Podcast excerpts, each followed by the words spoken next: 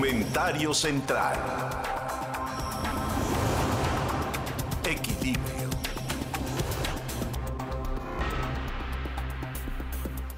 En el devenir de la historia del hombre, en la convivencia en la humanidad, ha habido momentos en los que la definición de todos los grandes temas y los problemas que eh, el hombre tiene en su convivencia cotidiana se definen en las guerras, en estos periodos de convulsión en los que sale lo mejor y lo peor de los seres humanos. Lo peor en la destrucción y en la muerte, en la confrontación y el odio. Lo mejor en esta necesidad que tiene imperiosa el hombre, y hablo como especie, no como hombre, hombre, sino como la humanidad, hombre y mujer, por la sobrevivencia. Y la sobrevivencia está marcada por extremos y por miedos. Y hay dentro de estos extremos, miedos y convivencia, una situación que resulta impostergable el definir en el siglo XXI. Dos problemas. Un problema de género y un problema de raza. Los problemas de género se definen solos, porque el hombre y la mujer marcan este parteaguas. En la historia de las guerras, las mujeres han sido clave porque han tenido un rol dentro de la sobrevivencia. El hombre pelea, mata y muere, y la mujer conserva. Y en esta forma de conservar hace por lo menos la magia de que haya un entorno de salud, de atención, de esmero, de producción, y que no se pierda totalmente el ritmo en lo que el hombre, el ritmo económico, político y social, en lo que el hombre está en la confrontación. Y entre una mano al gato y otra al garabato, el hombre pelea, pero la mujer está enfocada en lo que debe de ser el conservar a la institucionalidad y a las bases que operan a una sociedad. Pienso que en el siglo XXI estos problemas de género y estos problemas raciales tienen que ser ya de una vez y por todas definidos y superados. Y creo que si bien es cierto, el problema de género y de raza no se ha definido en todo el mundo, sí se ha exacerbado en los países que van mucho más atrasados en la escala social del desarrollo en la convivencia. Y aquí se queda América Latina. En este rezago, América Latina adolece. Y ayer, ayer se sintió en un grito en Bolivia, en Ecuador, en Paraguay, en Uruguay, en Argentina, en Perú, en Brasil, en América Central y en México, en donde se ve que la mujer todavía está relegada en términos laborales, en la escala de valores que le permitirían o no a la mujer el subir en el rango de los mandos en lo empresarial, en lo económico, en lo político, en lo social. Y entonces manifiestan un hartazgo. ¿Por qué pongo esta diferencia de América Latina con respecto a países desarrollados? Porque hay otros países en los que, si bien se marcó el Día Internacional de la Mujer en Inglaterra, en Alemania, pero no fue lo mismo que como se marcó en Santiago de Chile o, en Río de Janeiro o en la capital de la República Mexicana o en 13 estados del país, en México, en donde no, no hubo una manifestación de una reivindicación diáfana por la igualdad. No, hubo un prevalente que fue el extremo, que a veces de ese nos quejamos. El extremo te lleva al fundamentalismo y el fundamentalismo te lleva a la radicalización. Y cuando los problemas se acumulan, como consecuencia de esa acumulación, hay una presión que hace que en lugar del diálogo venga la ruptura, en lugar de la concesión y de la conciliación, pues venga este extremado odio que se da en lo que ayer vimos dentro de las manifestaciones femeninas.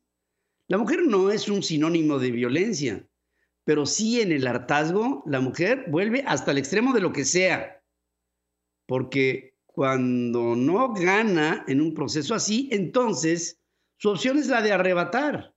Y con ese arrebato se manifestó el día de ayer. Hubo el lamento de muchas organizaciones de México que sufrieron del vandalismo del día de ayer, por estas manifestaciones radicalizadas de la mujer. Pero cuando hay mucha presión acumulada, la respuesta es esa. Y lo tendríamos que ver en la lógica de saber que no hemos atendido ni acumulado la atención de lo impostergable que representa el tener atención sobre este tipo de temas fundamentales. Biden ayer instaló, a menos de tres meses de gobernar, una comisión específica para observar toda aquella reivindicación, por más mínima que sea, de las mujeres en su entorno económico, político y social en los Estados Unidos. Y cada vez que se le plantea un proceso igual al presidente López Obrador, que lleva 26 meses gobernando, la respuesta es la misma. La respuesta es que no solamente no hay respuesta, sino que dice que las manifestaciones del día de ayer de la mujer son producto del conservadurismo y de las fuerzas oscuras que radicalizan estos procesos para protestar en contra de la cuarta transformación. Si no es un problema en contra de ti, presidente, es un problema que tú acumulas porque no lo atiendes, porque lo minimizas, porque lo haces a un lado, porque eres un misógino narcisista trasnochado, que no te das cuenta de que estás gobernando a un país completo y no solo a las minorías que te alaban y que votan por ti y que te defienden con el mismo radicalismo del que no te quejas. Y a la mujer sí la segmentas y descalificas. Y quiero decirte, presidente, que eso, que no solamente es culpa tuya, sino de una sociedad machista, va a convertirse en el talón de Aquiles de una administración, en este caso la tuya, que no tiene la más mínima sensibilidad por lo que ya se ha acumulado en enojo. Y quiero decirte una cosa, y tú lo sabes, cuando una mujer concilia, se concilia. Y cuando una mujer rompe y radicaliza, entonces puedes estar seguro de lo que viene por delante. Sigue sin atenderlas y vas a ver cuál será el efecto. Talón de Aquiles.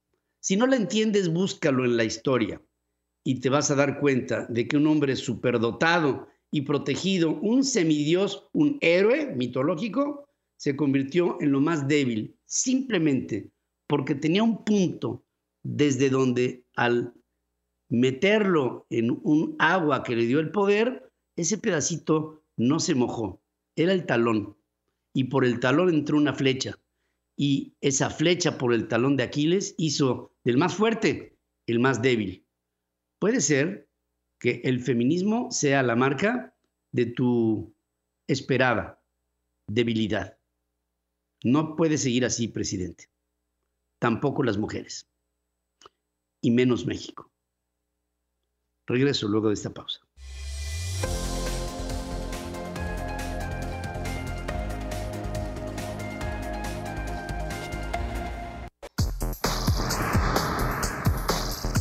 tengas el dato. En Central FM.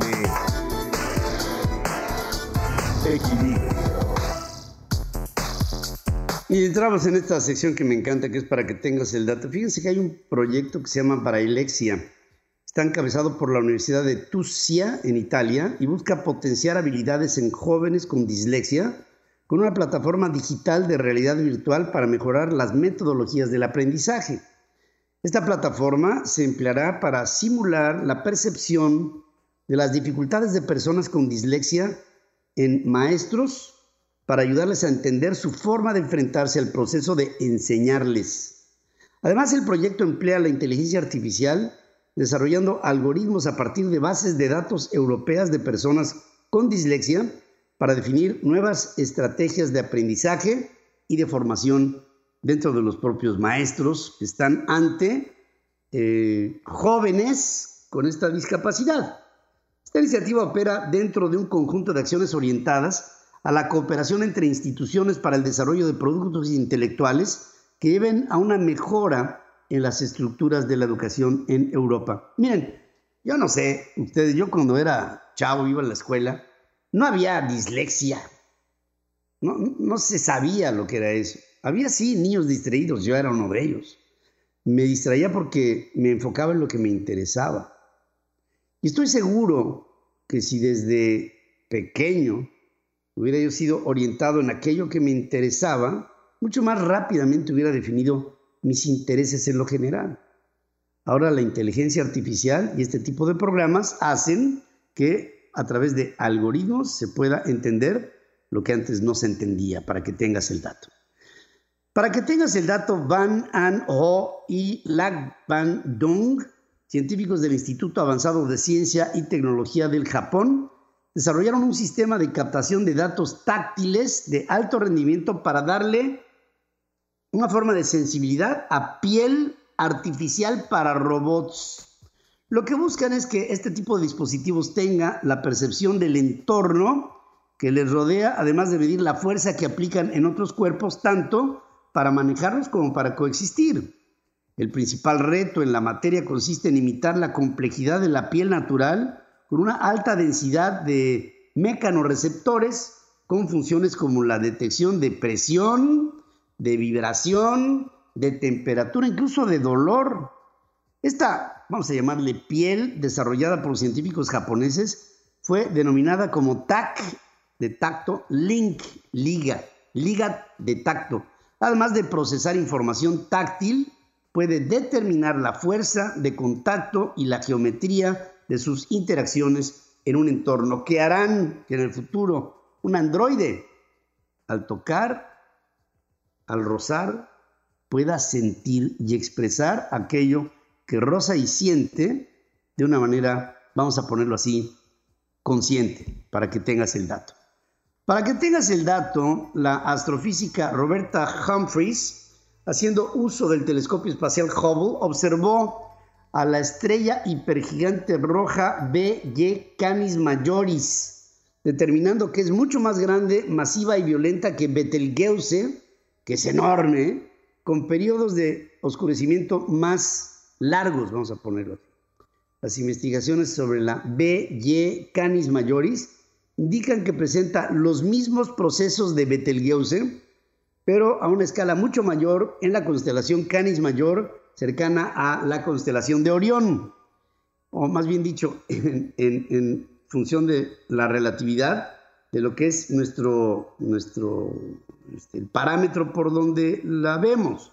El cuerpo estelar, ahora investigado, presenta expulsiones masivas de material correspondientes a un desvanecimiento muy profundo cuyo polvo llega incluso hasta a bloquear la luz que emite esta hipergigante roja, fíjense más para que nos damos una idea, es 300 mil veces más brillante que el Sol.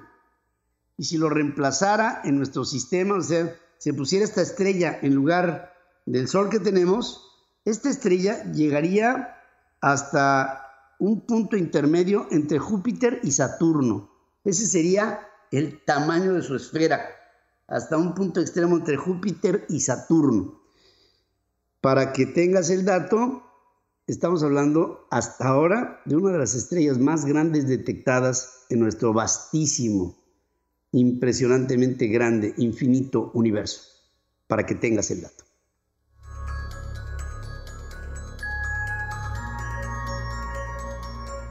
www.centralfmonline.com hay más información y análisis con Pedro Ferriz de Con. Al regresar de una pausa. Todos iguales ante la ley. Hablemos derecho con Hamlet González.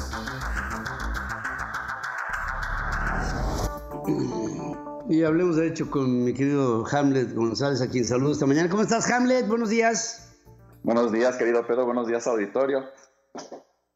Pues bueno, pero pues, hoy, hoy, eh. hoy, antes de entrar en mi intervención, quiero felicitar a mi, a mi hijo Mateo. Hoy, hoy cumple mi hijo Mateo ocho años, que es un niño espectacular, inmensamente brillante, ingenioso, travieso como todo niño. Y hoy este, uno de mis amores también cumpleaños, que es uno de mis hijos. Muchas felicidades, pues, amado Mateo. Enviamos un, un saludo y un abrazo a mi querido Mateo y, además pues por el antecedente que tengo, todas, todas sus acciones, es un, es un niño amoroso y en torno a, la familia que tú has creado, Mateo es y sigue siendo y sigue teniendo en ti un halo protector y sigue siendo así el buen padre que eres, querido amigo. Te saludo esta mañana. A ver, cuéntanos. Pues Pedro, pues eh, fíjate que estamos viendo un comportamiento medio extraño lo que está pasando en, el sistema financiero mexicano y en nuestra economía.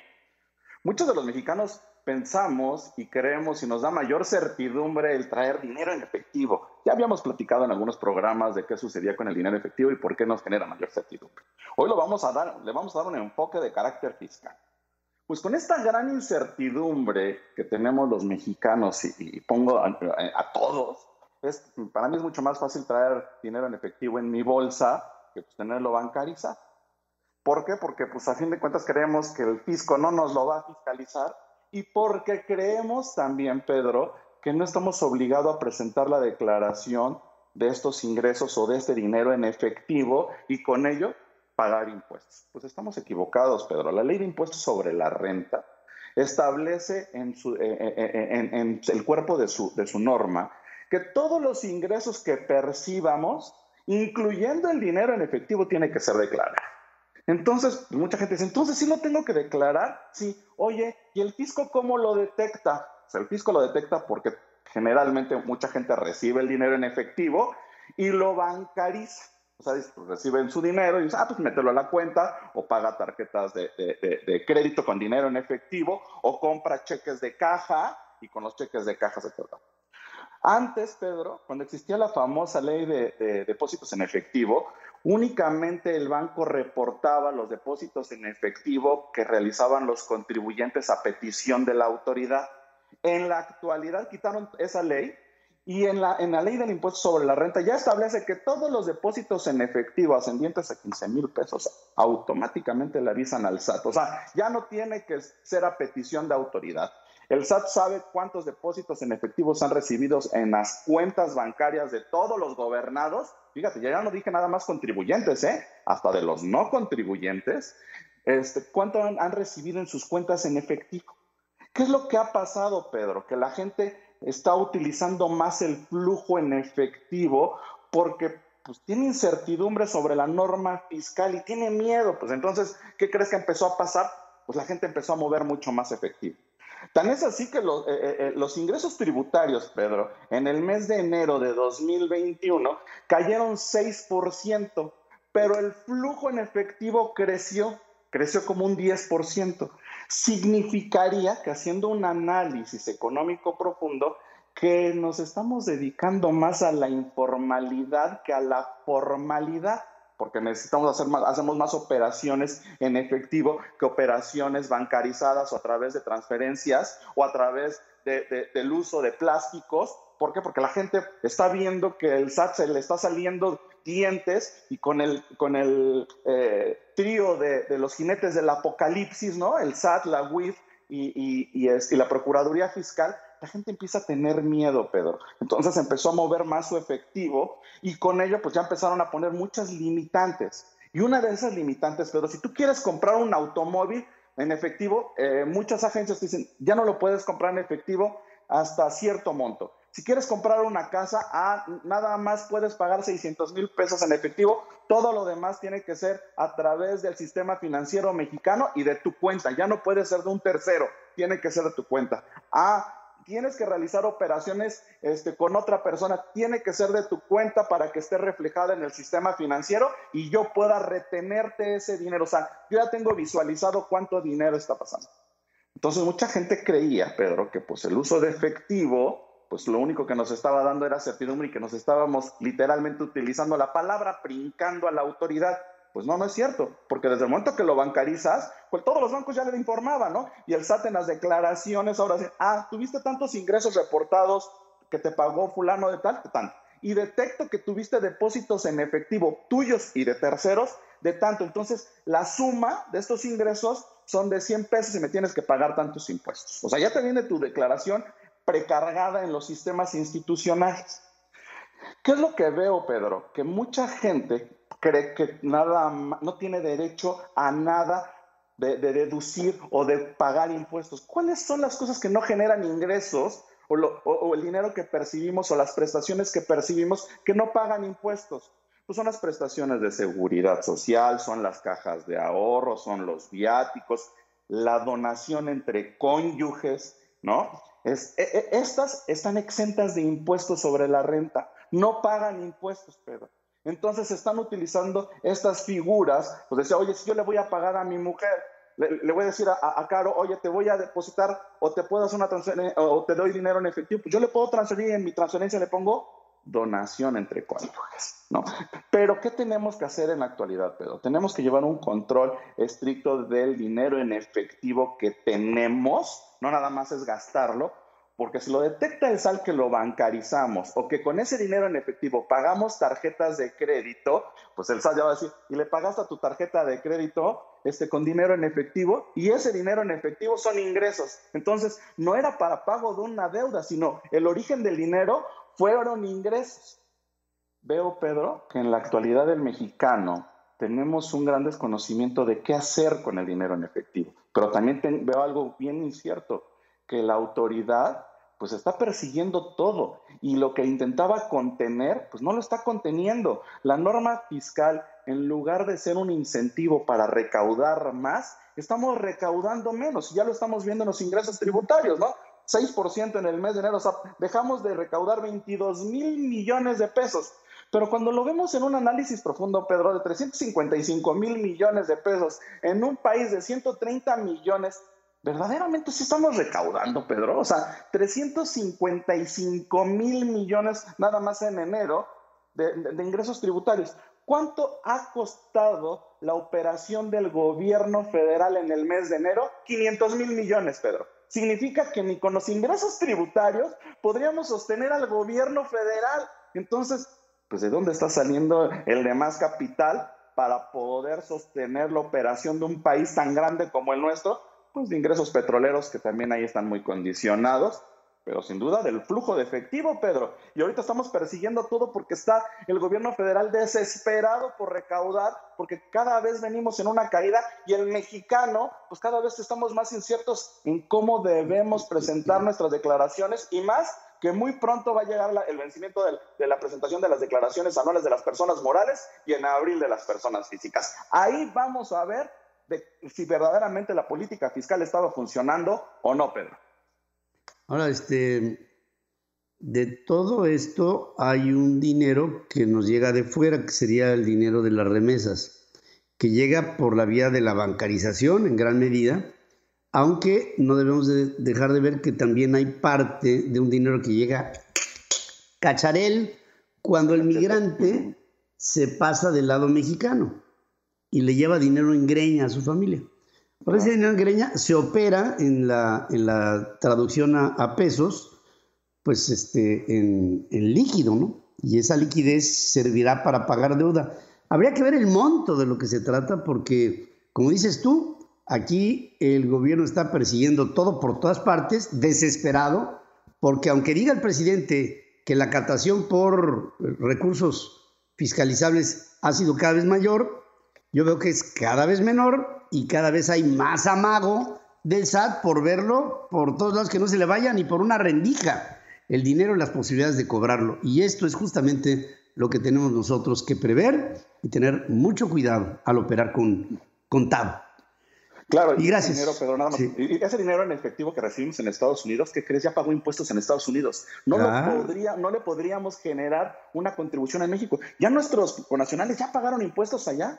Pero cuando hacen mm. el cambio de moneda, ese dinero luego en México no sabe qué hacer, por eso quiere hacer una modificación a la reforma para que el Banco de México absorba ese dinero y lo metamos a circular. pero bueno, pero bueno, ya, la verdad es que es un tema bastante álgido, Pedro, en México y, y creo que lo vamos a ver qué sucede en las próximas fechas y muchas gracias. Una mirada a la innovación del otro lado del mundo. China está de pie Central Asia con Carlos Jacome. Antes de entrar a China, les quiero decir que Europa está tomando una determinación que se me hace muy importante el resaltar. El presidente de la Junta de la Agencia Europea de Medicamentos, Christa Wirthhummer-Hoge, aconseja a los países que integran a Europa que no utilicen la Sputnik 5. Así, punto En tanto, la agencia del bloque verifica la seguridad y eficacia del desarrollo del Instituto Gamaleya. Lo que están diciendo es no a la Sputnik 5 en toda Europa. No es una vacuna confiable, dicen los europeos.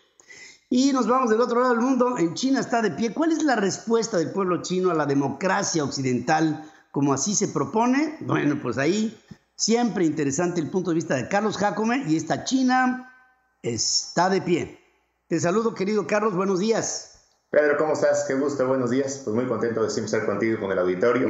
y con un tema que te va a encantar y espero el auditorio porque vamos a tocar algo muy importante que es cómo participa el pueblo chino de las decisiones políticas, para quitarnos esa imagen de autoritarismo, de dictadura, que obviamente dejó la Unión Soviética en el siglo pasado, ¿por qué sí están viviendo esa participación del pueblo y no es esa imposición eh, que hemos eh, entendido o que queremos creer bajo esa inercia? ¿no? Ahorita está llevando a cabo en China un evento muy, muy importante que se llama las dos sesiones. Y ese es el evento para los extranjeros, es nuestra ventana en la que podemos ver qué es lo que está pasando realmente en ese fondo de la sociedad china. Porque en este evento eh, podemos entender el fenómeno que está cambiando al mundo, cómo se, cómo se gesta. Aún estamos lejos de ellos, lamentablemente, porque estamos muy limitados por el juicio que tan arregado tenemos en nuestras diferentes sociedades, o por la desinformación tan dañina en los medios de comunicación como vemos en las redes sociales. Ambos son justificables o entendibles, pero hay una mayor trascendencia que los quiero llevar hoy que es la generación del conocimiento y el monopolio del conocimiento. Y me explico, para el ejemplo, hablemos de lo que es la palabra civilización o la autodefinición. Ahí, desde ahí viene el origen de lo que les quiero llevar hoy en, esas en esa asamblea que se está llevando en China. Para los países europeos, ellos consideraron en los dos siglos pasados que ellos eran los pueblos civilizadores, los que tenían la verdad, y en consecuencia, pues esto se fue hacia Estados Unidos y Canadá, bajo, el concepto ilustrado de civilización. Y eso llevó, por ejemplo, en el siglo XIX a que ellos sintieran la autoridad de repartirse África, por ejemplo, en el reparto colonial, con las consecuencias que todavía hoy está padeciendo África, o la declaración, si no es más lejos, de la doctrina Monroe en nuestro continente, donde es América para los americanos, o sea, para ellos, no, nosotros, que dicho sea, sea de paso, nosotros no nos sentimos americanos, aunque somos más en territorio y más en población, pero si vamos a otra parte del mundo, los americanos son ellos, no nosotros. Esas sutilezas en la que todas las demás partes que no somos los civilizados debíamos someternos por voluntad o en contra, siempre eh, por su propio bien, al tener ellos la sagrada misión civilizadora. Este sentir del monopolio y del manejo del conocimiento es lo que está enfrentando hoy realmente al ser China el primer rival en siglos a esa yo soy el dueño de la civilización y de la verdad. El emblema es la democracia, que es lo que hoy vivimos y que dista mucho realmente del concepto de lo que es la democracia y lo hemos hecho nuestro y creemos que es la única verdad y el único camino. Aquí es donde está lo interesante para que nos reflexionemos qué otras opciones tenemos siendo un pueblo participativo. Cuando un funcionario en ese nuevo orden geopolítico, un funcionario chino, enfrenta las preguntas de los medios de comunicación, aquí está la sutileza que les quiero compartir, que es algo muy importante. ¿Dónde, está esto? Para el funcionario chino, en esa estructura mental que ellos tienen, esa es la parte del mundo, está de acuerdo en el derecho del reportero de preguntar, para nosotros ese derecho lo tenemos por el simple hecho de existir y lo defendemos para, y para el funcionario chino, la diferencia es que él tiene el derecho que se ha ganado por su conocimiento, que le da la autoridad para preguntar. Para explicarlo mejor, yo tengo el derecho a ejercer la medicina, derecho que me debo ganar primero en el estudio y después en la práctica. Te pregunto a ti, amigo de Central Asia, es por qué, en este caso un reportero tiene derecho a preguntar sin antes estar informado. ¿Por qué nosotros como sociedad nos sentimos facultados para juzgar sin tener el conocimiento? Hoy China se ha ganado un lugar desde el triunfo de la Segunda Guerra Mundial, que no tuvo ninguna ventaja ni se reconoció como las, las potencias aliadas ganadoras. Ha sacado a 600 millones de individuos de la pobreza. En un tiempo récord se ha convertido en la segunda potencia mundial, para algunos la primera, pero eso aún no le da el derecho de ser un productor y administrador de conocimiento, de acuerdo con Occidente. Hoy el custodio del conocimiento entiéndase la verdad. No importa el daño de las potencias europeas en África, como les comentaba del siglo XIX, o lo que hizo Francia con Haití, o Estados Unidos con Filipinas, Puerto Rico, Guatemala, Chile. Esas potencias hoy tienen el derecho de juzgar lo que pasa en Hong Kong, en Taiwán, o mismo China continental, sin conocer, eh, agrego yo a su conveniencia, y en consecuencia nosotros lo hacemos como réplica. Pretendo mostrarte lo que está más allá de lo evidente. Comienzo recordando lo que se llama en China las dos sesiones Estas dos sesiones es la celebración en Beijing en el mes de marzo, donde se reúne la Asamblea Popular Nacional y el Comité Nacional de la Conferencia Consultiva. La Asamblea Popular Nacional es el órgano legislativo supremo de China y la Conferencia Consultiva Política del Pueblo es el órgano principal de asesoría política del país. Aquí entra ese mundo que estamos muy lejos todavía de conocer y que a través de China está de pie, quiero ponerte a la mesa. La importancia de celebrar las dos sesiones radica en transmitir la información y demandas recopiladas y organizadas por los representantes del pueblo chino al órgano legislativo. O sea, hay representantes en todo el vasto territorio chino de 1.400 millones, hay representantes que están captando todas las demandas de la población. Estos representantes son elegidos por el pueblo chino y representan los intereses de la mayoría de las personas. En estas sesiones no se, no se legisla lo que se, está viendo en estos días. Se da la información para que en su momento se tenga el derecho a legislar basados en el conocimiento. Esta cita parlamentaria reúne lo mejor de la élite política del país, pero también de profesionistas expertos en energía renovable, en agricultura, en robótica, en estructura de ingeniería civil, en lo que ustedes quieran. Son expertos que recopilan en su población, que son elegidos por sus méritos y porque son expertos en ellos, y esto cada vez se hace un mejor modelo de meritocracia y de verdadera representación del pueblo. Aún así, esto se le critica como una puesta en escena, que es muy difícil que se haga esta escena cada, cada año, de un modelo dictatorial. Y nada más lejos de la realidad, donde la palabra liderazgo realmente toma su, real significado. Esa fuerza que crece día a día y se refleja cada año es la respuesta a la fórmula desde mi punto de vista ya desgastada del modelo que Occidente llama democracia, o que llamamos democracia, y que tanto decimos estar orgullosos, que durante décadas, es importante recordarlo, fue el arma para intervenir en países pobres o en vías de desarrollo y marcar una agenda muy lejos, tristemente, del interés real de la población. Podemos ver hoy las consecuencias. Hoy nuestra democracia no está siendo un motor de desarrollo. Aquí es donde tenemos que recapacitar y la esencia última de esto es que la democracia es el motor de desarrollo y bienestar para la población. Y lo atribuye a tres aspectos. Los candidatos en general atienden intereses individuales o de grupo muy específico para buscar permanecer en el poder. Por lo tanto, el liderazgo no se enfoca en las necesidades reales del pueblo. Y el último, que es la democracia en el mundo capitalista, donde se desarrolla, requiere de un sistema jurídico confiable, que la mayoría de los países, en especial en vías de desarrollo, están muy lejos de tener. Las dos sesiones pueden ser para Occidente una guía de cómo realmente la población puede y debe ser escuchada desde la preparación y el mérito, y mejor aún, bajo el objetivo de que le permita ¿Cómo es para la Asamblea de este año la Es lo que están enfocándose en China ahorita, este año es la modernidad, la prosperidad y la confianza política. Para bien o para mal, este no es un modelo replicable, pero es una oportunidad de aprendizaje de lo que sí funciona. Yo aquí me quedaría con la palabra mérito, es gente preparada que está opinando versus actores que no sé qué tan preparados estén para poder legislar.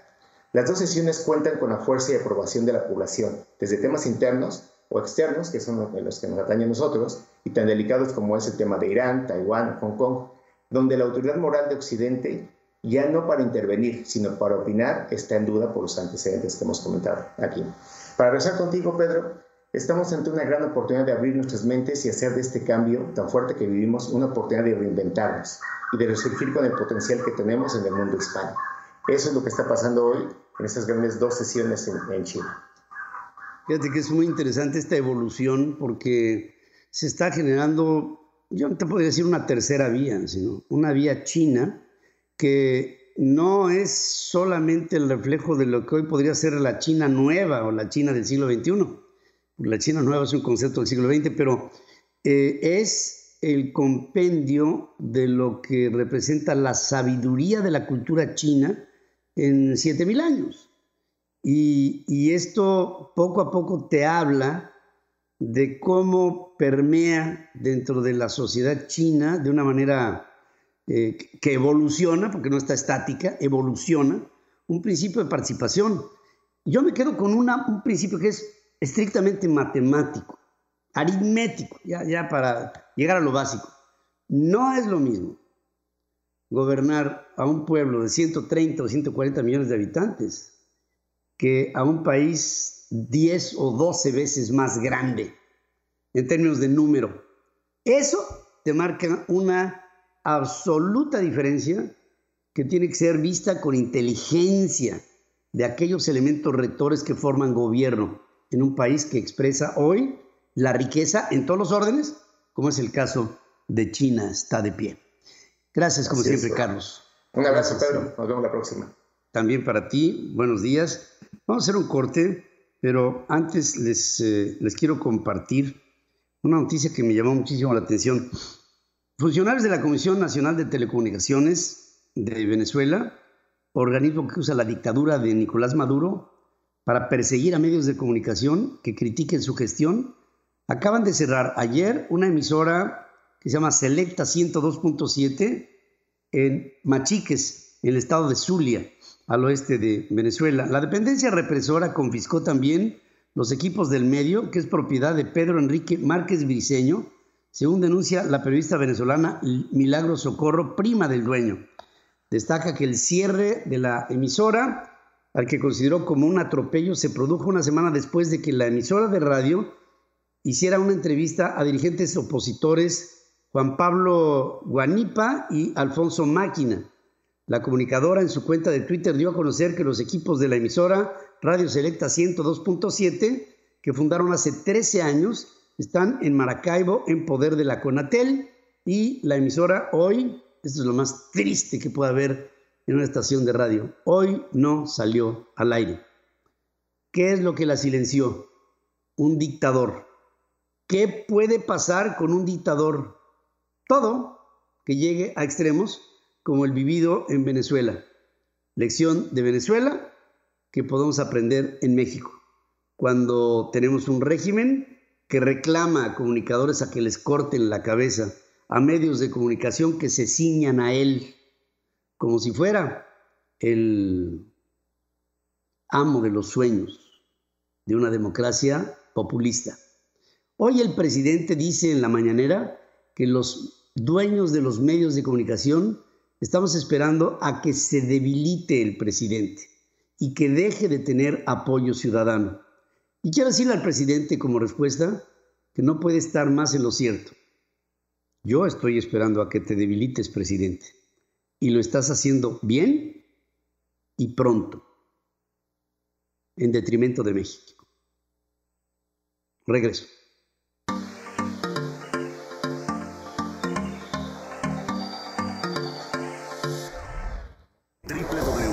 centralfmonline.com. Hay más información y análisis con Pedro Ferriz de Con. Al regresar de una pausa. Dialogando construimos puentes que nos conectan y nos llevan a nuevos caminos de conciencia. La entrevista. Equilibrio. En unos minutos más, Mujeres Libres y Soberanas darán un posicionamiento sobre lo que fue y representó el día de ayer el Día Internacional de la Mujer. Y tengo el privilegio de presentarles a Pilar Vázquez Calva, que está al frente en la vocería de Mujeres Libres y Soberanas para que analice contigo este momento vivido intenso, vivido el día de ayer en México y en el mundo. ¿Cómo estás? Me da gusto saludarte, Pilar. Buenos días. Muy buenos días a ti y a tu audiencia. Muchas gracias por la invitación. Muy contenta de estar aquí con ustedes. Más contentos nosotros de saber qué es lo que están sintiendo, qué posición es la que se tiene en esta organización Mujeres Libres y Soberanas. Eh, la percepción del día de ayer, ¿cuál es tu balance? Mira, el día de ayer un 8M diferente porque pues después de la pandemia todas nuestras vidas han cambiado, ¿no? Y eh, yo creo que lo que no ha cambiado son las exigencias. Lo que queremos eh, como mujeres, nosotros somos un grupo de mujeres que nos unimos de diferentes profesiones, edades, historias de vida y formamos este grupo colectivo para tener mayor impacto y poder dar a conocer lo que estamos buscando, lo que estamos pidiendo y exigiendo. Pedimos que nuestra lucha se centre en los derechos que ya están reconocidos para nosotras, ¿no? Se logra la igualdad ante la ley con el feminismo del siglo pasado, agradecemos muchísimo esa lucha y ahora es el que se nos mantengan estos derechos y de verdad que se nos proteja. Por ejemplo, el derecho a la vida, la salud, la alimentación, el trabajo, igual salario, trabajo igual, que sigue siendo una lucha en México y en muchos lugares del mundo. Queremos acceso a oportunidades en condiciones equitativas frente a la ley y frente a la sociedad. Entonces, estas son eh, nuestras consignas. el día de ayer eh, fue una marcha diferente. También vimos eh, esta valla y este muro alrededor del Palacio Nacional, que fue impactante, ya llegó a medios de comunicación internacional. Y lo más impactante yo creo que tenemos que quedarnos es con los nombres que se escriben de las víctimas. Este es el reclamo. Nuestro país es un país de impunidad y de corrupción.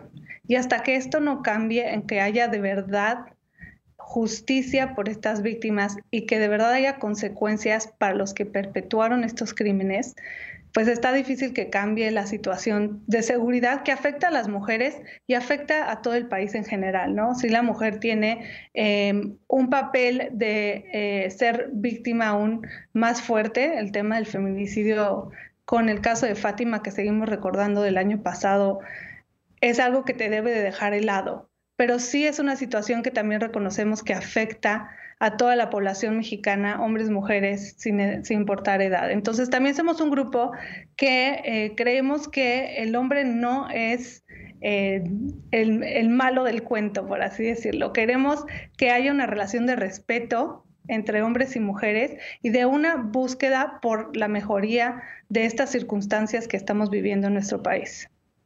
Yo pienso, Pilar, que hubiera sido muy sencillo si ante las reivindicaciones de la mujer en México, de todo esto que tú aquí pronuncias, fuera sido tomado en cuenta de manera seria y responsable por un gobernante eh, que dijera, vamos a escucharlas, vamos a sentarnos a, tomar acciones y hacer un plan, una hoja de ruta para que sea observado en todo el país, en las empresas, en el gobierno, en la sociedad, en las aspiraciones electorales, en los procesos políticos todos, en la economía, en, los derechos laborales, en, el sueldo, en la salud, en fin, este, en la maternidad, en, pues, estancias infantiles, en tantas cosas que se podrían trabajar y abordar si hubiera la sensibilidad de un líder.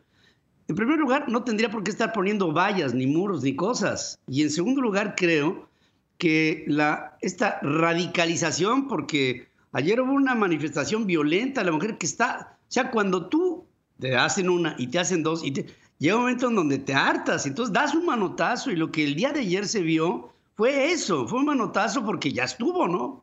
Y, sobre todo cuando las cifras te hablan de más feminicidios, de más abuso, de menos oportunidad. O sea, las cifras cada vez son peores, son, son, son condiciones más adversas y esto es lo que no podemos tolerar. Justamente, y eso es lo que, lo que buscamos, un diálogo basado en el respeto, en la igualdad, en la escucha verdadera, no nada más eh, lo que vemos tristemente también que, que, pasa de estas mesas de trabajo en los congresos a nivel local y a nivel federal, que nada más es para poner la palomita de hicimos nuestro diálogo, pero a la mera hora al final realmente no se toma en cuenta eh, pues los reclamos y las verdaderas necesidades de las mujeres. Y justamente aprovechando el Día Internacional de la Mujer, el día de ayer, hicimos un llamado en redes sociales a través de una campaña que era con el hashtag Hablamos por nosotras, en el que invitamos a las mujeres a que nos compartieran cuáles son sus necesidades, porque también el hablar de mujer no nos podemos generalizar también, o sea, tampoco es mi, mi, realidad que vivo en una ciudad no es la misma de la de la mujer rural, que la mujer indígena, que la mujer discapacitada. Entonces yo creo que todas estas voces tienen que ser escuchadas y lo que tú comentas es importantísimo, el que haya un diálogo serio y que realmente se tome en cuenta es importantísimo para las mujeres eh, en México. Como dices, después de todo lo que se ha vivido, con el COVID-19 vino a destaparse mucha problemática que ya estaba, pero que con el COVID se, se pone la alarma, no se prende la alarma. El sistema de salud, que no se da abasto, que ya lo sabíamos, pero con esto mucho peor. El tema de también de la seguridad para, para hombres y mujeres, sobre todo para mujeres trabajadoras que están teniendo que ir eh, porque son que no, si no si no van a trabajar no comen, ¿no? Entonces todas estas realidades eh, de la mujer mexicana y que no y que no caigan oídos sordos, que tristemente esto es lo que es lo que parece que está sucediendo, ¿no? Que no hay una apertura verdadera de parte de nuestros representantes para escuchar y para tener un diálogo con las mujeres mexicanas. Y yo sí diría un diálogo respetuoso también por, por nuestro lado, ¿no? Como colectivo eh, que representa mujeres, creo que hay eh, muchas... Eh, muchos reclamos, pero también muchos temas que podemos tocar de manera racional y, tranquila. Claramente hay lugar para el enojo, pero al momento de ya sentarnos en la mesa, el tener claras las ideas, el poder presentar objetivos, el poder tener un análisis de expertas. También en nuestro país tenemos una riqueza enorme de mujeres profesionistas de dos, tres generaciones que se han formado, que también yo creo que hay que darles ese espacio a ellas para que presenten, además de darle el espacio a las mujeres menos representadas, como te comentaba, que pueden ser las mujeres indígenas, las mujeres en zonas rurales, las mujeres que no tienen acceso a lo más básico que ya debería estar cubierto en nuestro país. Sí, y fíjate que ya que estamos en ello, este, este trato hacia la mujer en lo, en lo íntimo, en el hogar, esta violencia intrafamiliar, que con el COVID y con el confinamiento eh, se han dado casos, tú lo sabes y lo sabe tu organización de Mujeres Libres y Soberanas, se ha venido presentando una, una violencia exacerbada en los hogares, eh, divisiones, eh, rupturas matrimoniales, malos tratos, eh, una, una, vejación eh, inaceptable que también debe de ser, ya no a los gobiernos, sino al hombre, un llamado a erradicar el machismo y estas posiciones extremas de una hegemonía, producto de qué, de la fortaleza este, intransigente de lo masculino sobre lo femenino, que se me hace una actitud cavernícola que ya en el siglo XXI, por Dios, ¿de qué estamos hablando? Esto tendría que ser un asunto superado y que espero que haya hacia adelante factores que nos hagan pensar que avanzamos. Y lo que desespera del día de ayer es que pareciera que fuéramos hacia atrás. Hay una constante por regresar al siglo XX y atrás, como si el mundo no estuviera viendo otras cosas que nos dan esperanza de que podemos vivir mejor. Y con ello, Pilar Vázquez Calva, te agradezco mucho tu reflexión, tu inteligencia y al mismo tiempo eh, la posición de mujeres libres y soberanas, hablando de libertad y de soberanía como la base fundamental de la definición del ser humano. El ser humano es en la medida que es libre, si no, no es. Y por lo mismo, habremos de luchar por ello. Te mando un abrazo y te agradezco mucho tu presencia aquí. Gracias a ti y a tu auditorio, un gusto.